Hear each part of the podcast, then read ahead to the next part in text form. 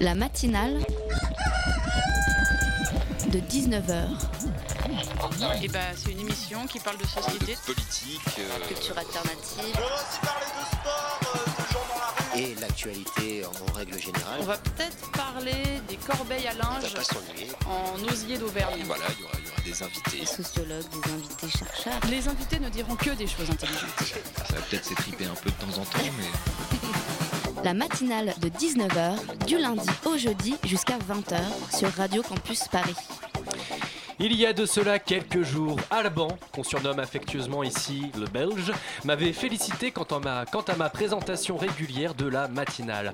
Il apportait cependant un bémol, me confessant que mes éditos étaient trop légers et manquaient de fond. Faisant mienne cette remarque, j'avais commencé à écrire un édito très sérieux, un édito d'investigation, si si ça existe, sur les dessous d'une filière méconnue, l'industrie des frites.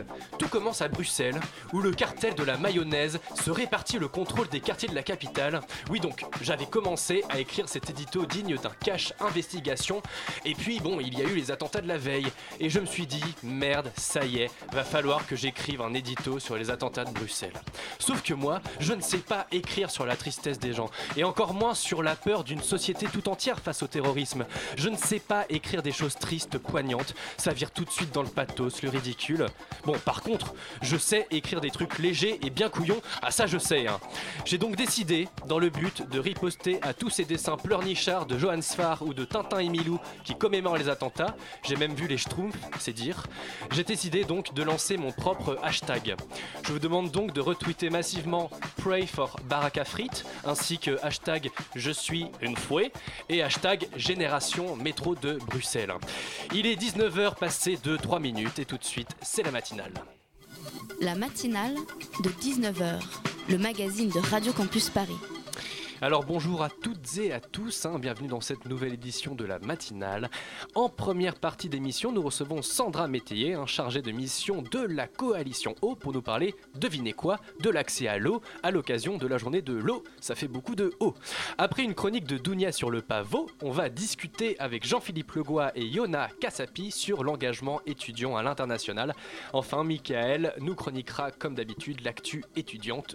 Et cette émission est comme d'habitude réalisée Tiffany. Et vous savez ce qui va se passer?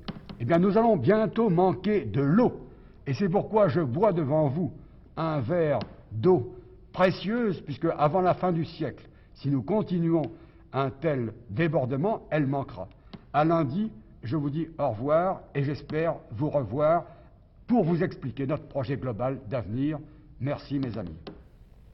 Alors on le prenait pour un fou hein, en 1974, mais aujourd'hui, on peut le dire, René Dumont avait raison. Pour évoquer donc cette problématique majeure de l'eau, nous recevons Sandra Métayer. Bonsoir Sandra. Bonsoir. Alors tu es chargée de mission à Coalition Eau, hein, c'est un rassemblement d'ONG françaises euh, qui œuvrent donc sur cette problématique de l'eau. Euh, hier, euh, c'était le, donc le 22 mars, mais c'était aussi la journée de l'eau. En quoi ce type de journée c'est important pour sensibiliser les gens sur l'eau? Alors euh, oui, effectivement, hier c'était la journée mondiale de l'eau.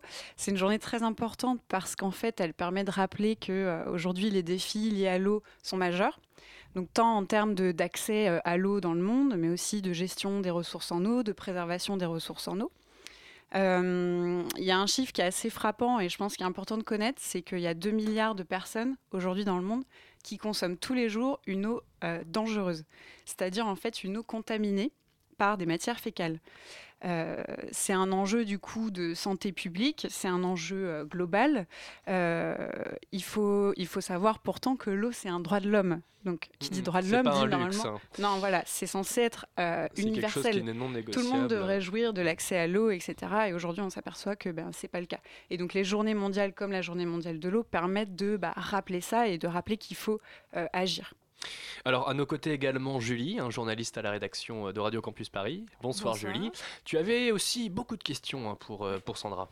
Tout à fait. Alors en fait, je me demandais, euh, justement, vous, vous avez évoqué un peu ça, euh, vous utilisez le terme de assainissement général de l'eau, assaini- euh, assainissement amélioré de l'eau. Qu'est-ce que ça signifie en fait, tout ça? Alors en fait, il y a deux choses euh, qu'il faut bien voir ensemble, effectivement, qui sont d'une part l'accès à l'eau et d'autre part l'accès à l'assainissement. En fait, on ne peut pas parler d'accès à l'eau potable pour tous si on n'a pas tous accès à l'assainissement. C'est-à-dire que euh, si par exemple vous prenez euh, des populations qui n'ont pas de toilettes, des toilettes basiques. voilà, on appelle ça des latrines dans le jargon des ONG. Donc en gros, c'est un trou avec une fosse protégée. Si euh, ces personnes euh, n'ont pas de toilettes et donc vont faire leurs besoins dans la nature, etc., les excréments contaminent l'environnement et en fait contaminent quoi? L'eau. Et du coup, cette eau est la même que euh, celle qu'ils vont boire après, en aval. Donc quand on boit de l'eau contaminée par des matières fécales parce qu'on n'a pas accès à l'assainissement, eh ben, on a des problèmes de santé, etc. etc. Donc les deux sont extrêmement liés en fait. Mais alors vous dites que même ce trou dans le sol, 2 mmh. milliards de personnes ne peuvent pas l'avoir en fait, c'est pas qu'ils peuvent pas l'avoir, ils pourraient l'avoir, c'est qu'ils ne l'ont pas euh, en l'état actuel des choses. En fait, même pour l'assainissement, on considère que c'est 2,5 euh, milliards, donc ça fait une personne sur trois, un humain sur trois, qui n'a pas accès même à euh, une latrine basique en fait, et qui va du coup se cacher, voilà, dans, dans les jardins, dans les champs qui va faire ses besoins dans euh, les cours d'eau aussi, des fois directement, enfin, en tout cas, ou qui creusent des trous euh, euh, n'importe où pour pouvoir faire leurs besoins parce qu'ils n'ont pas de toilettes. Et donc j'ai appris aussi l'existence justement d'un jour dédié aux toilettes, aux latrines, qui est le 19 novembre, c'est ça? Voilà, c'est ça. En fait, comme pour la journée mondiale de l'eau, le 22 mars, il y a une journée mondiale des toilettes le 19 novembre. Donc ça fait beaucoup sourire les gens parce que forcément, euh, nous, on pense à nos toilettes qu'on a à la maison tous bien tranquillement. Ça, ça, nous semble très naturel en fait. voilà, euh. c'est voilà, pour nous, c'est naturel. On y va six fois par jour, il n'y a pas de problème. On a juste à tirer la chasse d'eau et on n'en parle plus. Euh, mais en fait, du coup, la Journée mondiale des toilettes est là pour rappeler que pour le coup, c'est pas une réalité pour les 7 milliards d'êtres humains. Mais alors, euh, Sandra, pourquoi est-ce que 2 milliards d'êtres humains sur Terre ne peuvent pas avoir droit à une eau potable et n'ont pas de trou euh, pour, pour aller aux toilettes? Enfin, C'est quoi la, principale raison? Sachant que, comme je vous disais, c'est un droit de l'homme. L'accès à l'eau et à l'assainissement, c'est un droit de l'homme qui a été reconnu par les Nations Unies, donc par les 193 ou 195 États membres des Nations Unies, euh, en 2010, donc il y a 6 ans. Euh, ce qu'il faut savoir en fait, c'est que l'eau, euh, il y en a beaucoup sur Terre, comme vous le savez. 97% mhm. de l'eau sur Terre, c'est de l'eau salée. Mhm. Nous, on consomme de l'eau douce, donc ça fait que 3%. Mais en fait, cela dit, c'est énorme. Euh, il y a énormément d'eau sur Terre et les quantités sont suffisantes pour alimenter bah, les 7 milliards d'êtres humains qu'on est, les 9 milliards d'êtres humains qu'on sera demain. Donc nous, ce qu'on a coutume de dire, c'est que bah, l'eau est en quantité suffisante sur Terre, mais qu'elle est inégalement répartie en fait. Et donc le problème, c'est bien de répartir cette eau entre tous et donc pour ça, ça suppose bah, de mettre en place euh, des politiques. Euh, c'est une question de volonté politique. Un problème de répartition, ça renvoie à la répartition des richesses. Voilà, de de, ça renvoie à la question de la répartition des richesses, puisqu'on s'aperçoit de toute façon que les populations qui n'ont pas un accès convenable à l'eau aujourd'hui et à l'assainissement euh, bah, sont dans les pays en développement, et en particulier dans les pays les plus pauvres. C'est bon, l'Afrique subsaharienne qui a les taux de couverture en eau et assainissement les plus bas. je crois que c'est une personnes sur euh, deux euh, euh, qui a un accès aux toilettes en fait, et puis deux personnes sur trois à peu près qui ont un accès à l'eau dans, dans cette zone. Il y a aussi des grandes problématiques en Asie. Donc effectivement, c'est lié à la question de la répartition des richesses. Après, il y a plein d'obstacles en fait à la mise en œuvre de l'accès à l'eau et à l'assainissement, des obstacles politiques. on observe beaucoup de fragmentation institutionnelle dans les pays. C'est-à-dire que l'eau fragmentation institutionnelle. c'est un terme un petit peu technique. Je suis désolée. En fait, si vous voulez, l'eau c'est une ressource qui touche à tout. Ça touche à l'agriculture, ça touche à l'énergie, ça touche à nos activités économiques, ça touche aux écosystèmes, à l'environnement. Donc c'est une problématique transversale. Et du coup, on s'aperçoit que dans les pays, euh, en général, il y a plusieurs ministères qui, euh, ont des dossiers qui sont liés à l'eau. Euh, dans certains pays, il y a même 12 ministères qui sont en fait plus ou moins en charge de l'eau. Et du coup, bah, ça nécessite d'être sacrément bien organisé pour avoir une coordination institutionnelle entre ces ministères. Au-delà de cette organisation qui est parfois un peu défaillante, on a aussi des grosses problématiques de, de financement. Parce que mettre en place des infrastructures d'eau et d'assainissement. Et les infrastructures, ça suffit pas. Il faut tout un service autour qui soit organisé. Ça coûte quand même assez cher. Et euh, pour avoir un accès universel à l'eau potable et à l'assainissement, il faudrait qu'on triple les investissements actuels par an. Julie. Justement, vous parlez de coordination. Si j'ai compris, Coalition O, c'est euh, la réunion de 30 ONG. Oui. Et donc, en fait, vous faites un, un travail, vous, de coordination entre ces 30 ONG Voilà, alors en fait, la Coalition Eau, c'est un collectif de 30 ONG de solidarité internationale qui sont actifs dans le domaine de l'eau et de l'assainissement. Euh, ces ONG euh, mettent en place des projets de terrain, en fait, euh, principalement en Afrique, en Asie, un petit peu en Europe et en Amérique latine. Euh, et elles ont créé en fait un, collectif euh, il y a maintenant euh, 9 ans euh, bah, pour mettre en commun leurs positions un peu politiques, euh, leurs opinions, leurs avis, et essayer de faire avancer les choses. Donc l'objectif de, de ce collectif, c'est de faire ce qu'on appelle du plaidoyer, c'est de l'influence en fait des décideurs politiques pour faire avancer les choses plus vite. C'est pas euh, deux ou trois forages qui vont résoudre la crise de l'eau dans le monde. Il faut aussi, c'est nécessaire hein, bien sûr, mais il faut aussi essayer d'influer les politiques publiques par en haut bah, pour que les États avancent plus vite, parce que sinon euh, on Tu y est encore euh, dans un siècle. Quoi. Tu nous en parlais de, de ce, de, ce, de ce lobbying, on va dire, qui ne, qui ne dit pas son nom, mais de ce bon lobbying, hein, à distinguer du mauvais. On va, on va revenir un peu sur, sur ce rôle euh, de ton, de ton mouvement, de ta coalition eau, euh, sur, toujours sur, sur, cette question de l'eau. Euh, que- en quoi le réchauffement climatique, hein, qui est une réalité, en quoi ce réchauffement, il accélère euh, ce stress hydrique, hein, ce, ce manque d'eau? Alors, est-ce qu'il l'accélère ou est-ce qu'il l'accélère pas en, en quoi est-ce que les deux sont liés, en fait En fait, Sandra? euh, il faut savoir que en fait, euh, bah, le- les modifications de climat, c'est Mhm. avant tout des modifications de d'eau. C'est-à-dire que les ressources en eau sont euh, le, le premier vecteur par lequel on va ressentir les changements climatiques. Par exemple, avec la hausse de la pluviométrie, avec les sécheresses, euh, La avec montée les- la montée des eaux, euh, la fonte des glaces, tout ça, c'est l'eau en fait. Donc forcément, euh, nos ressources en eau sont impactées euh, en premier lieu par le, le réchauffement climatique. Après, ça se traduit très différemment selon euh, les zones du globe. Dans, ce qu'on observe, c'est que dans les, les latitudes nord, notre, notre hémisphère, l'hémisphère nord, on va surtout avoir une augmentation de la pluie, une pluviométrie plus forte en fait. Dans les zones, euh, c'est pour ça qu'on nous dit toujours, oh, il fait super chaud, il fait super beau, c'est le réchauffement climatique, euh, c'est génial.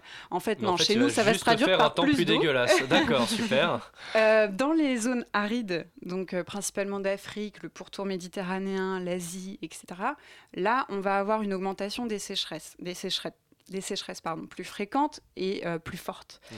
Et puis après aussi, à l'échelle globale, on va avoir une augmentation des catastrophes naturelles qui sont fortement liées à l'eau, donc bah, inondations, tempêtes, cyclones, etc. Donc ça, euh, en fait, 90% des catastrophes naturelles sont liées à l'eau. Elles sont toutes liées à l'eau quasiment sauf les tremblements de terre. Du coup, euh, le changement climatique va euh, les augmenter et aussi renforcer leur intensité.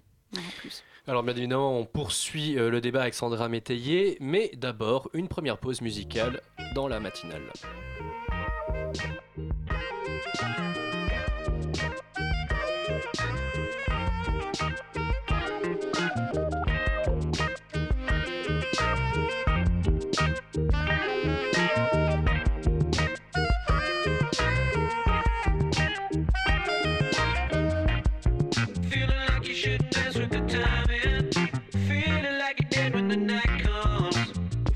Like you should negotiate. Oh yeah, yeah. Feeling like you're it too often. Feeling like you your just cry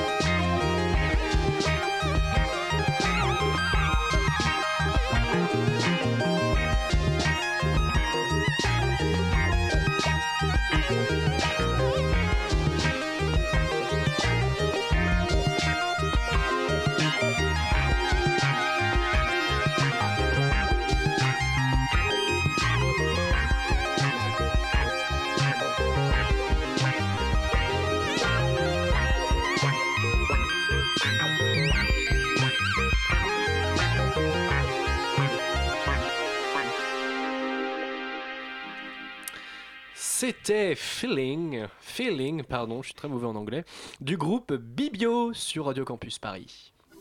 La matinale de 19h sur Radio Campus Paris. De retour sur le plateau de la matinale en compagnie de Sandra Métayer, un membre de la coalition O, et toujours aussi en compagnie de Julie, hein, de Radio Campus Paris. Exact. Euh, alors, euh, c'est vrai qu'on était, on est, on était lancé là en, en off un peu sur, euh, sur le fonctionnement de, de ton ONG.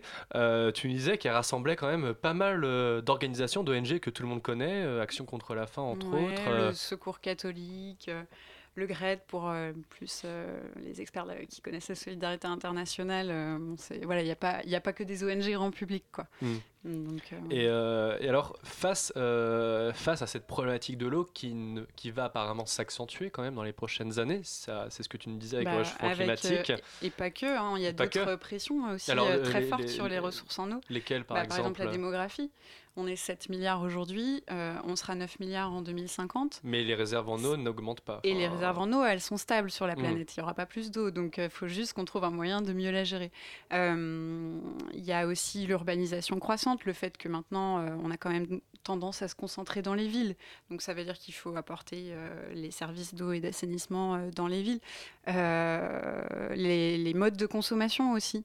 On a quand même un mode de consommation euh, à l'échelle globale, surtout pour bon, les pays du Nord, qui est très gourmand en ressources naturelles comme l'eau. Mais justement, sur Il cette faudra consomm- évoluer tout, enfin, il faudra évoluer. Et le changement climatique est une des menaces très fortes en fait qui pèsent sur les ressources en eau. Et sur cette consommation en eau, il n'y a pas eu une évolution, on va dire, dans les pays du Nord, ou en tout cas en France? Enfin, il y a eu quand même des- la- de la sensibilisation Ouais. sur le fait de ne pas gaspiller.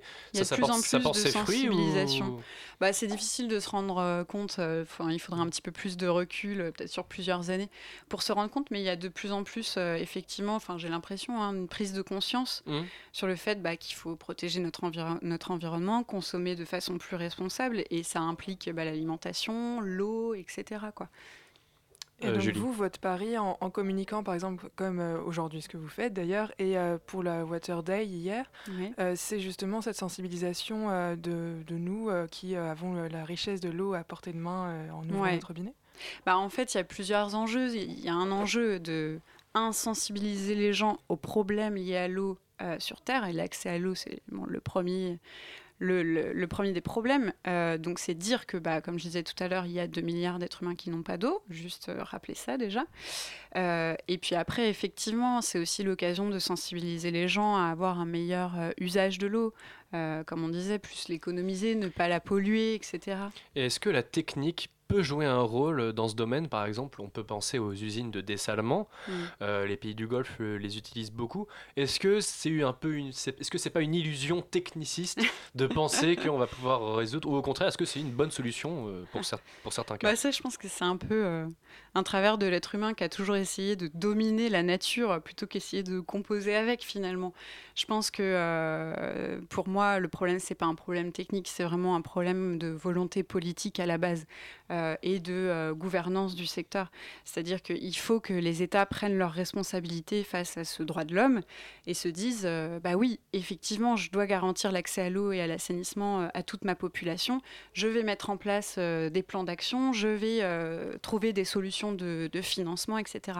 Après, la question du dessalement dans des pays comme euh, effectivement les Émirats arabes unis, euh, qui ont une problématique un peu différente, qui est, quand même le fait qu'ils sont dans des pays complètement euh, secs et qu'ils n'ont aucune désert, voilà. ressource en eau, mais ils ont des ressources pétrolières. Et donc, ils se sont développés et euh, ils ont une population qui, qui a augmenté de je ne sais combien de pourcents. Donc, euh, ils sont obligés de trouver des solutions pour s'approvisionner en eau qui Mm. dépassent en fait juste la nature quoi. Alors euh, voilà, bon nous enfin moi de mon point de vue le dessalement c'est pas forcément après une, une option à l'échelle du globe et puis surtout qu'en fait ça a des impacts environnementaux assez euh, euh, en termes de destruction du littoral etc. Alors, on parle de responsabilité des pays, de politique, etc. Et justement, euh, l'événement dernier qui a eu lieu, la COP21 en décembre, a mené à des accords.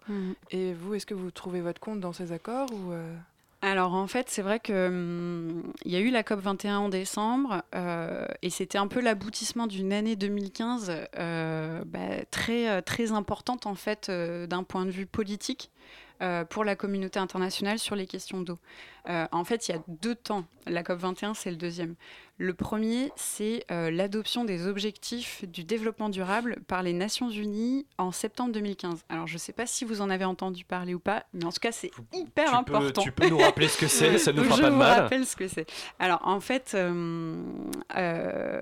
en 2000, les, Mhm. les États avaient adopté les objectifs du millénaire pour le développement, les OMD, euh, qui visaient en fait à réduire de moitié la pauvreté euh, d'ici 2015. Donc, c'était des objectifs sur la période 2010-2015 qui se sont donc Ça achevés l'année dernière. ou- Le bilan est plus ou moins mitigé et surtout selon les objectifs en fait. Euh, Mhm. L'eau et l'assainissement faisaient partie de l'objectif numéro 7 sur l'environnement. Euh, L'eau, enfin, il y a eu des progrès hein, sur, la, sur les 15 dernières années bien sûr. Euh, après, bon, comme je disais, il y a encore des milliards de personnes qui n'ont toujours pas accès à l'eau et puis l'assainissement, la situation est même encore plus difficile. Donc ça a permis des progrès, ça a permis des avancées, mais la situation n'est pas finie. Et c'est pour ça qu'en 2015, les États ont voulu donner une suite à ces objectifs du millénaire pour le développement. Et maintenant, ils s'appellent les objectifs du développement durable, les ODD. Ah, Et tout de donc, suite, il y en a change. 17 qui ont été adoptés. Avant, on avait 8 OMD, maintenant on a 17 ODD, puisque les États ont voulu avoir une vision beaucoup plus globale du développement durable. Et donc, en gros, ils se sont accordés sur euh, la trajectoire de développement durable pour la planète sur les 15 prochaines années. Donc maintenant, on a 17 objectifs du développement durable, des objectifs sociaux, environnementaux, économiques. Euh, voilà. Et l'eau euh, fait partie de ces ODD. C'est l'ODD numéro 6, l'eau et l'assainissement. Donc, euh, en gros, la communauté internationale vise à ce que d'ici 2030, tout le monde, on ait un accès enfin, universel à l'eau potable et à l'assainissement et une meilleure gestion des ressources en eau. Mais alors ça, est-ce que c'est pas juste une un peu une pétition de principe? Parce que euh, de 2000 à 2015 là les objectifs Mm. du millénaire pour le développement bon c'était c'était surtout au bon vouloir des gouvernements en fait des Ouais, États des c'est des nations objectifs volontaires. Euh, voilà et donc Mm. toi c'est là où tu rentres en jeu on va dire Voilà, dans ton activité avec euh, ton ta coalition vous faites du plaidoyer auprès des décideurs C'est ça. en gros pour le- les pour pousser les, les à ce qu'ils engagements tiennent leur- les engagements c'est ça Exactement, vous avez tout compris. En fait, c'est ça. C'est euh, ces objectifs qui sont fixés par la communauté internationale, ils sont quand même super importants Mm. parce que c'est des engagements politiques forts de la part de 195 États qui sont d'accord pour se dire maintenant, il va falloir l'accès universel à l'eau, il va falloir une meilleure gestion des ressources en eau. Donc, ils s'engagent. Et mais derrière, il faut euh, une pression de la société civile pour que les engagements soient tenus. Donc effectivement, c'est là où nous, on intervient euh, bah, en France, par exemple, en mettant la pression sur la France pour que... Vous avez euh, des exemples, par, exemple, de, de réussite euh, vous- Par exemple, Bah, par vous exemple, êtes une- appuyé- une- vous avez un fait exemple de réussite par rapport Oui. aux objectifs du développement durable, c'est que euh, bah, on s'était préparé à ce qu'il y ait une suite pour les OMD. Donc on a comment dire, commencé à travailler trois ans avant la fin des OMD pour dire bah voilà le travail il n'est pas fini avec les OMD, il va falloir continuer les efforts. Donc on s'est euh, coordonné avec un très grand nombre d'organisations pour dire il faut qu'on demande un nouvel objectif de la communauté internationale sur l'eau. Et donc, euh, la coalition eau en France, les 30 ONG se sont mobilisées avec d'autres acteurs euh, de l'eau en France. Et puis, on s'est mobilisé aux côtés de 300, 400 organisations de l'eau au niveau mondial pour faire pression chacun sur nos gouvernements et, bah, et en- in fine sur les Nations Unies. Julie, final, une dernière reste, question. euh, au final, ça reste assez centré sur euh, le, haut du, le haut du panier, on va dire, le les gouvernements. Mhm. Et un, ci- un citoyen lambda, euh, moi, si j'ai envie, enfin, si je suis impliqué dans cette cause qu'est l'eau, si je me sens euh, responsable, qu'est-ce que je peux faire? Qu'est-ce que vous me proposez de faire? Il y a plein de choses hein, qu'on peut faire. Euh, déjà, il y a beaucoup de choses qu'on peut faire à un niveau individuel. Mhm. Euh, changer nos comportements, en fait, pour mieux respecter cette ressource en eau. On a vu que c'est une ressource qui est menacée, donc essayer de ne pas la gaspiller, de ne pas la polluer, etc. Prendre des bains, acheter de l'eau en bouteille, des choses comme non, Alors, je pas prendre des bains, non. je plaisante, non. On va éviter euh, les bains, euh, privilégier les douches Oui. et surtout Mm. privilégier euh, l'eau du robinet. Mm, C'est mm. de l'eau potable. On a quand même de la chance. En France, on a l'accès à l'eau du robinet potable. On peut la boire tranquillement. On n'est pas obligé d'acheter des bouteilles d'eau en plastique qui coûtent 100 fois plus cher que l'eau du 100 robinet. fois plus cher Oui. Et qui en plus ont été fabriqués avec du plastique. Donc bon, voilà. Euh, donc consommer effectivement l'eau du robinet et puis après à un niveau, je dirais, plus collectif, on peut aussi se mobiliser, bah, par exemple avec les associations qui sont actives euh, dans le domaine de l'eau, se rapprocher d'associations. On peut aussi essayer d'influer sur euh, bah, nos propres décideurs. À un niveau local, vous avez des, des- des maires, des députés, etc. Vous pouvez aller les voir et leur dire, attendez, il y a un problème d'eau sur Terre, vous pouvez faire quelque chose. Et toutes ces informations, euh, on peut les retrouver sur le site internet de la coalition Eau. Et, euh, et voilà, si on veut se mobiliser, eh bien, on n'a qu'à s'engager dans une des 30 ONG, c'est ça? Voilà, Il y a 30 c'est ça. ONG de la coalition eau. Eh bien, merci beaucoup à toi, Sandrine, euh, d'être venue. euh, Sandra, pardon, oh là là, mais j'étais sûr que j'allais faire l'erreur. Sandra, pardon, euh, d'être venue nous parler de cette problématique de l'eau qui est majeure et qui est vraiment au cœur de nos problèmes. Voilà. C'est n'importe quoi ce que je dis. On, se, on se repose après avec une page de pub. De musique.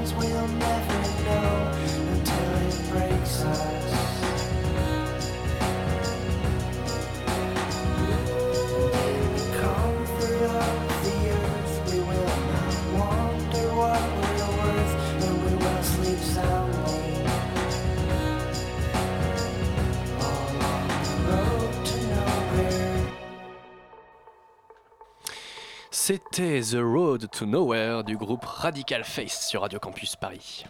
La matinale de 19h du lundi au jeudi jusqu'à 20h sur Radio Campus Paris. Alors pour poursuivre cette émission, Dounia est là hein, pour nous parler du groupe Forever Pavot qui a accepté un défi un peu loufoque hein, proposé par l'association culturelle Confort Moderne, celui de rendre une petite visite aux vendeurs du site leboncoin.fr. C'est bien ça Et oui, il y a ceux qui mettent en, en vente pardon, leurs vieux canapés, lave-vaisselle, encore leurs objets les plus improbables sur le bon coin. Et puis il y a ceux qu'Emile Sornin, le leader multi-instrumentiste du groupe Forever Pavot, a rencontré pour réaliser son album Le Bon Coin Forever. Bref, pour vous remettre dans le contexte, Forever Pavot, c'est ça.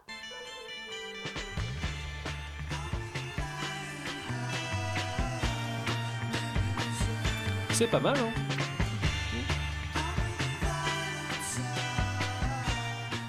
C'est un groupe de musique pop inspiré des années 60, un peu psychédélique, formé en 2012, dirigé par Sornin, un amoureux des instruments. Âgé de 30 ans, originaire de La Rochelle, il est aussi le réalisateur de clips très recherchés et demandés et a signé des films pour Disclosure, Alte J ou encore Dizzy Rascal. Et cet été, il a arpenté les routes du Poitou-Charentes. Mais dans quel but, Dounia? C'est simple, toquer à la porte de vendeurs d'instruments. Tu vois où je veux en venir? Euh, Je ne sais pas, il voulait s'offrir de nouveaux instruments? Pas du tout. Pendant que vous vous trémoussiez en bikini, Émile. Sornin, lui, a consacré son temps à aller rendre visite à des vendeurs d'instruments insolites trouvés sur le Bon Coin et se poser quelques heures chez eux. Pourquoi? Eh bien pour enregistrer un album chez eux via leurs instruments des plus anciens aux plus insolites. Mais instrument insolite, jusqu'à quel point? Insolites comme...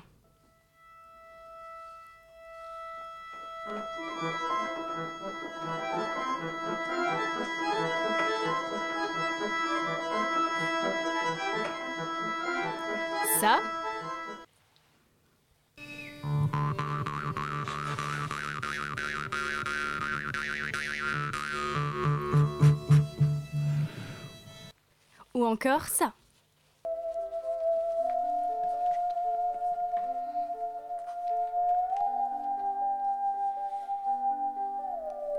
Vous reconnaissez Oui. C'est un harmonium magnus, une gambarde thaïlandaise et enfin une scie musicale. Mais pas que, il a aussi utilisé tant d'autres accordéon, alarme modifiée, analogue modulable, système de Webfer, balafon, bombarde, bonhomme jigger et je ne sais même pas si je les prononce tous juste. Et j'en passe, c'est avec ces instruments qu'il a enregistré à chaque fois sur place les morceaux de ce disque, n'ayant pas forcément les moyens de tous se les offrir ni de tous les connaître. Sornin a eu l'idée un peu loufoque de réaliser cet album sans aucun frais en profitant de l'hospitalité d'âmes généreuses qui pensaient se débarrasser de leurs instruments rares. Et le, résultat, est quand même plutôt bluffant.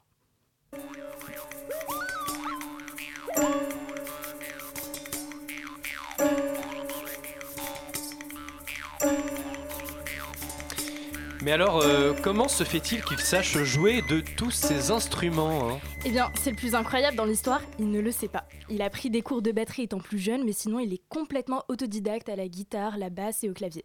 Du coup, il a misé gros sur ce qu'il fait toujours, l'improvisation. Pari risqué, mais réussi. Il a quand même souvent eu besoin d'aide pour qu'on lui explique le fonctionnement de certains instruments comme l'orgue à la bouche ou le vibraphone, et à partir de ça, il a essayé de trouver les sonorités qui lui plaisaient le plus. Mais ce qui lui a le plus plu dans la réalisation de ce projet, c'est l'histoire de toutes ces personnes, ce que l'instrument représentait pour eux, la place qu'il avait dans leur vie, s'ils l'avaient construit ou juste acheté. Tout ça l'a beaucoup inspiré pour réaliser son album. Alors j'ai entendu dire hein, qu'il y avait autre chose accompagnant cet album. Eh bien, tu as entendu juste et nous l'écoutons tout de suite. Oui, bonjour, je suis Emile, on vous a contacté pour venir essayer vos, vos congas euh, aujourd'hui, ce matin là. Et on, on est, on est dans, les, dans, dans la cage d'escalier, en fait, on, on voulait savoir quel, à quel étage c'était.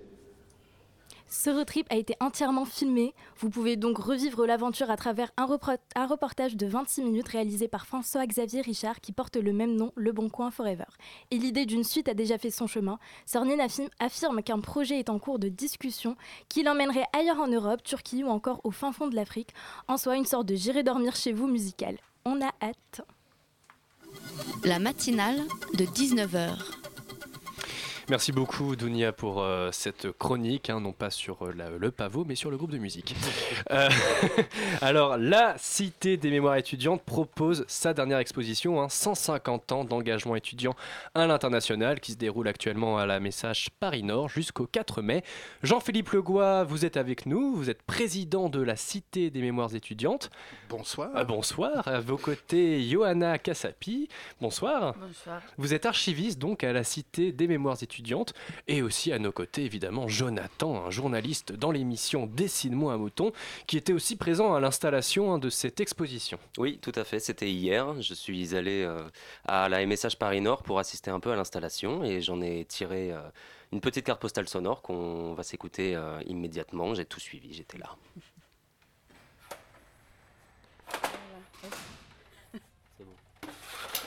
C'est ça le plus important, je pense. Le bleu. Next. T'as du mal là. Ça fait mal.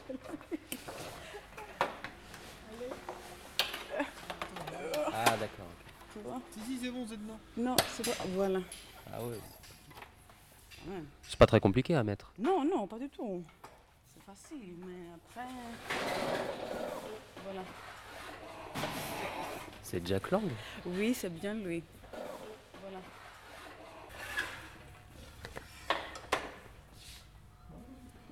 Yes, ça marche. Ah, pardon. Désolé.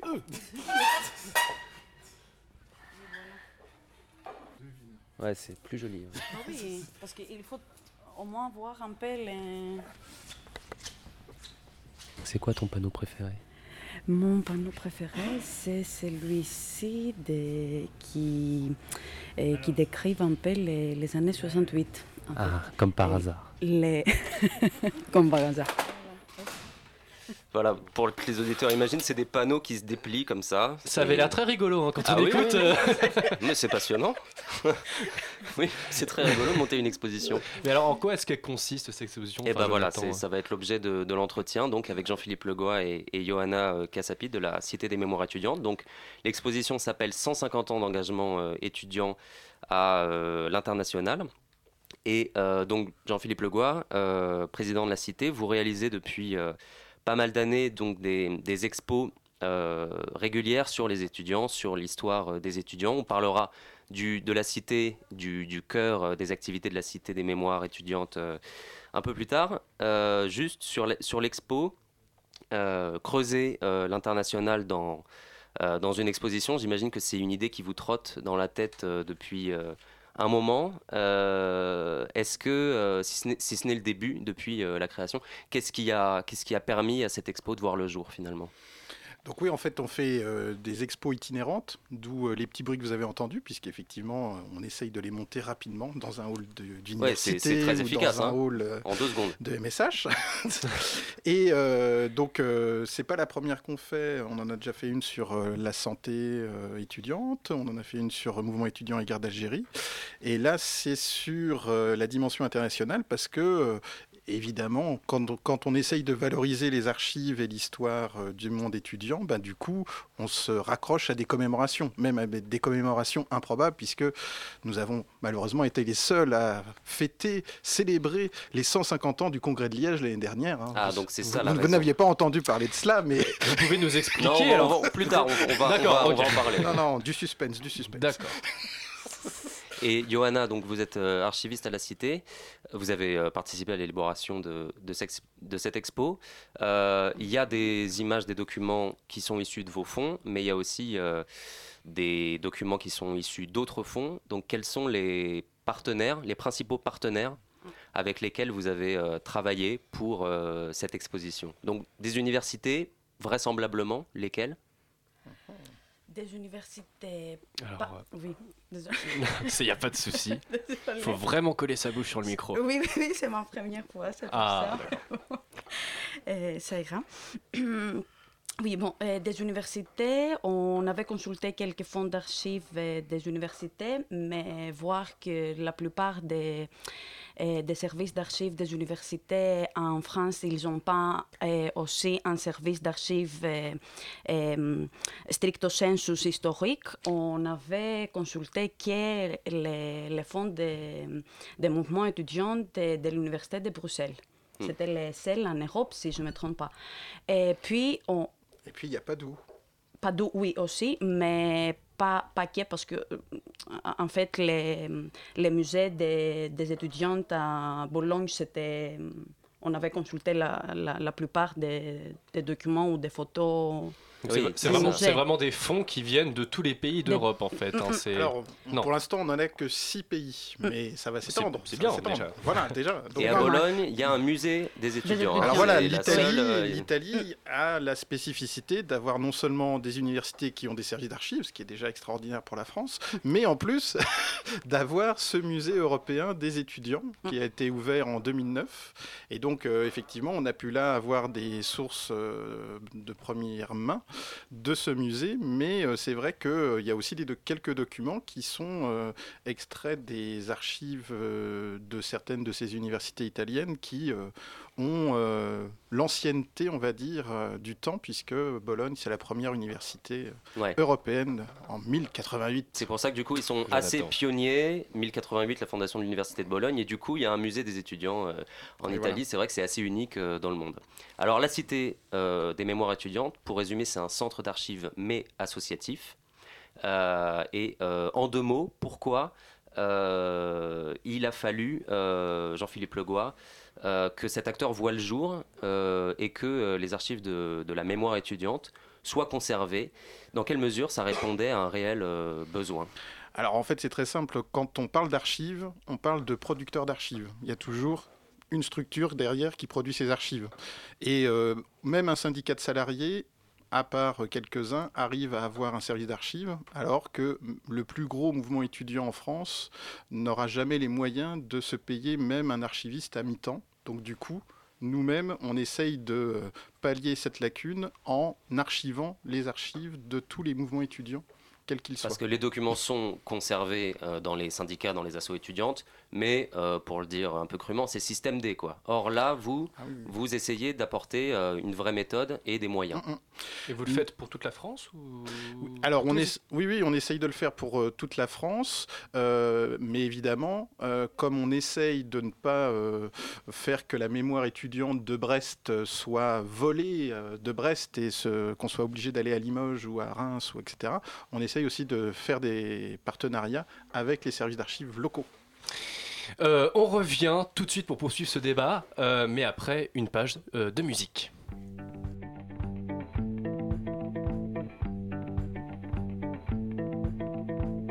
La matinale de 19h, le magazine de Radio Campus Paris.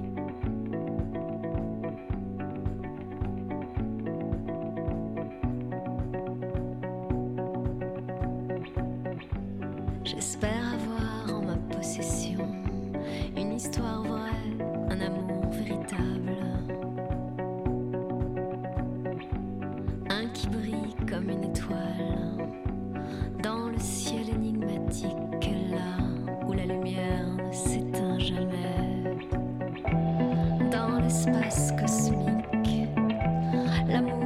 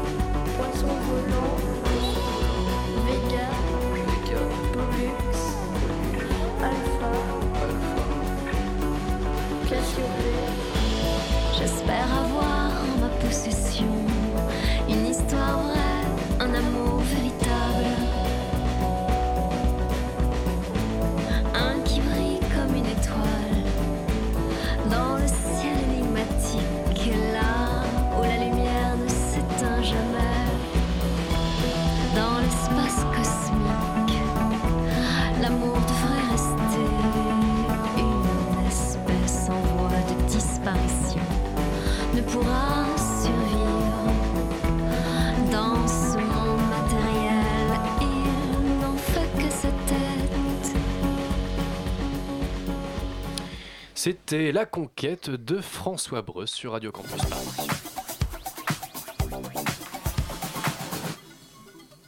Et on parle toujours de la Cité des mémoires étudiantes et de l'exposition que cette association euh, a installée hier à la MSH Paris Nord. Et l'expo euh, dure jusqu'au 2 mai.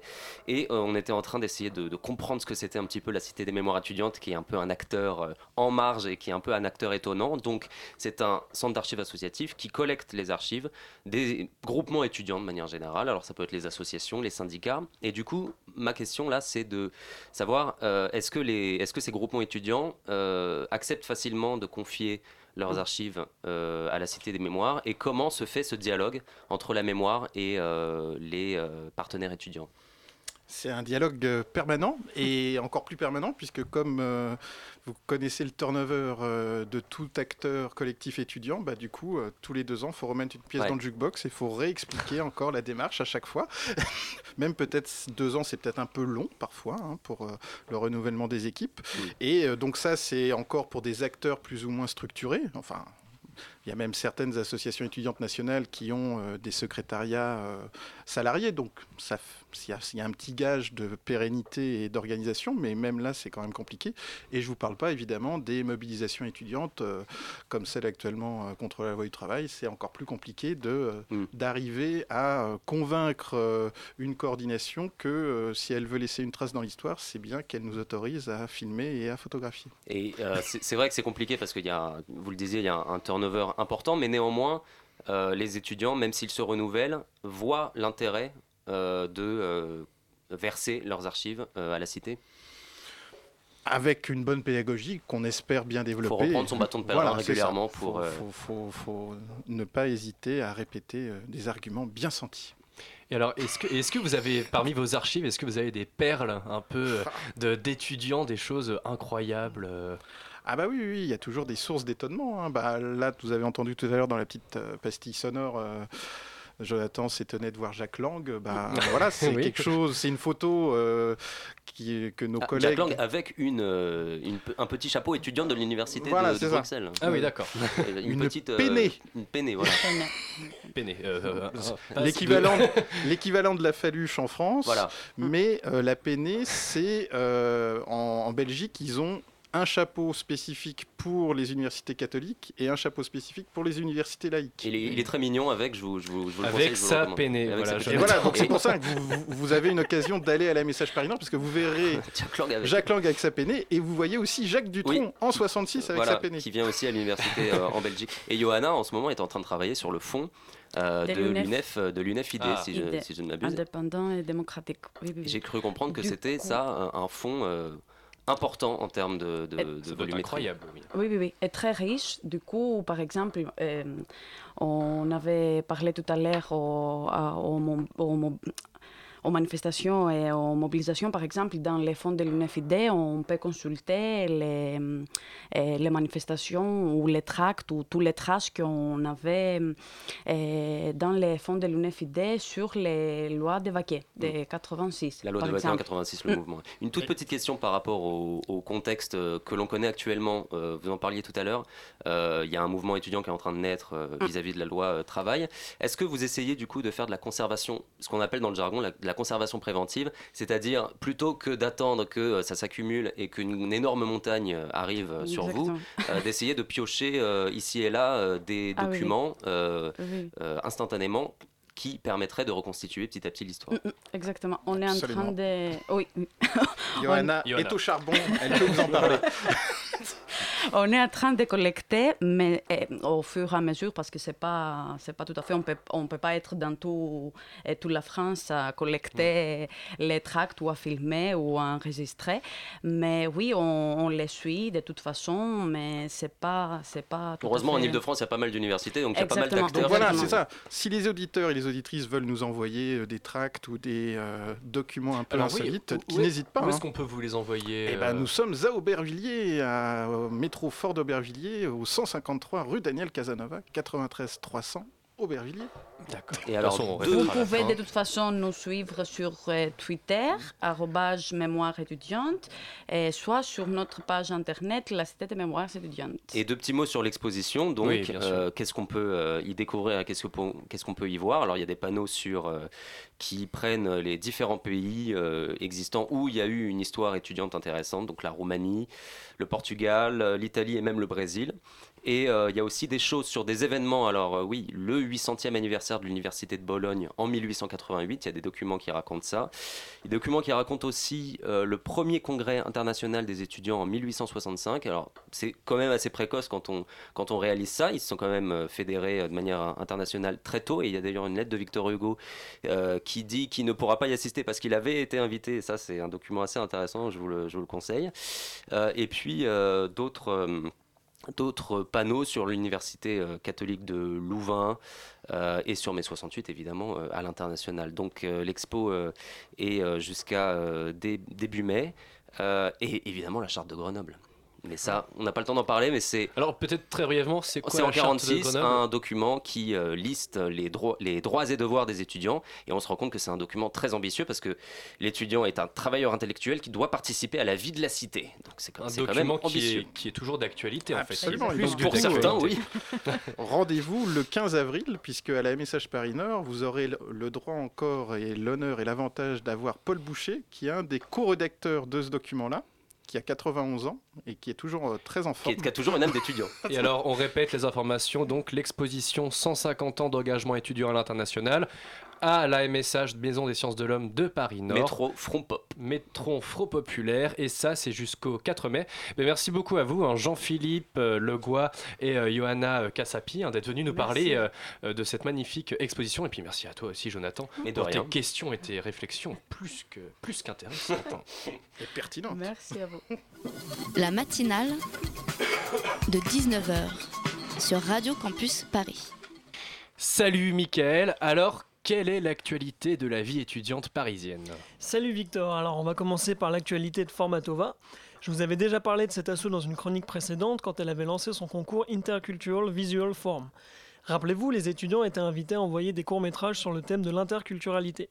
Eh bien, la projection des films retenus va se dérouler la semaine prochaine de mardi à jeudi. L'objectif de ces trois jours est de mettre l'accent sur les valeurs d'ouverture culturelle et d'interculturalité, notamment dans les universités et autres établissements supérieurs parisiens où il y a de plus en plus d'étudiants étrangers. L'assaut a également envie de surprendre le spectateur étudiant dans son environnement de tous les jours, et donc les projections auront lieu dans des lieux atypiques. Parmi les lieux retenus, il y a par exemple la cafétéria à Paris 3, la salle de musculation de Paris 7 à Jussieu, mais aussi la maison des initiatives étudiantes où, nous sommes actuellement. Voilà.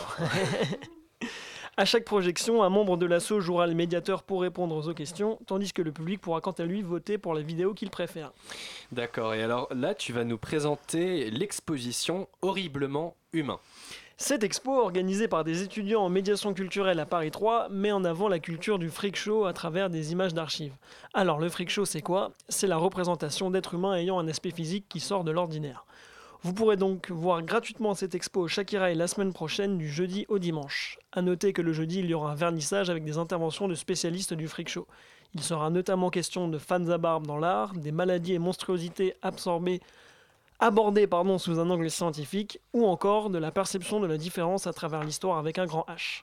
Le dernier jour, donc le dimanche, les enfants pourront participer à un atelier de dessin de Frix et à un atelier théâtral mettant en scène des monstres. Et sinon, il y a les rencontres nationales étudiantes pour le développement durable qui approchent. hein. Exactement, organisées par le REFED, le réseau français des étudiants sur le développement durable, ces rencontres se dérouleront pas ce week-end, mais le week-end d'après, donc celui du 2 avril, à l'université Paris 8. Tous les étudiants pourront venir échanger et débattre sur la thématique du développement durable dans les campus. Alors il y aura des tables rondes le samedi matin et des ateliers le dimanche matin. Ces journées sont gratuites, mais n'oubliez pas de vous inscrire. D'ailleurs, le REFED passera dans la matinale la semaine prochaine. Et pour finir, tu vas nous parler de Hang Art, euh, une journée consacrée euh, aux cultures urbaines. C'est la jeune asso Ruelle qui vous propose cette journée. Skate, rap, hip-hop et graffiti seront au programme. Il y aura aussi des performances, des installations et des ateliers. Rendez-vous au skatepark du quai de Jean Bap et au point éphémère le dimanche 3 avril. L'entrée sera libre. Et pour les infos complémentaires concernant tous ces événements, n'hésitez pas à consulter la page web de l'émission. Merci Mickaël pour ces informations. hein.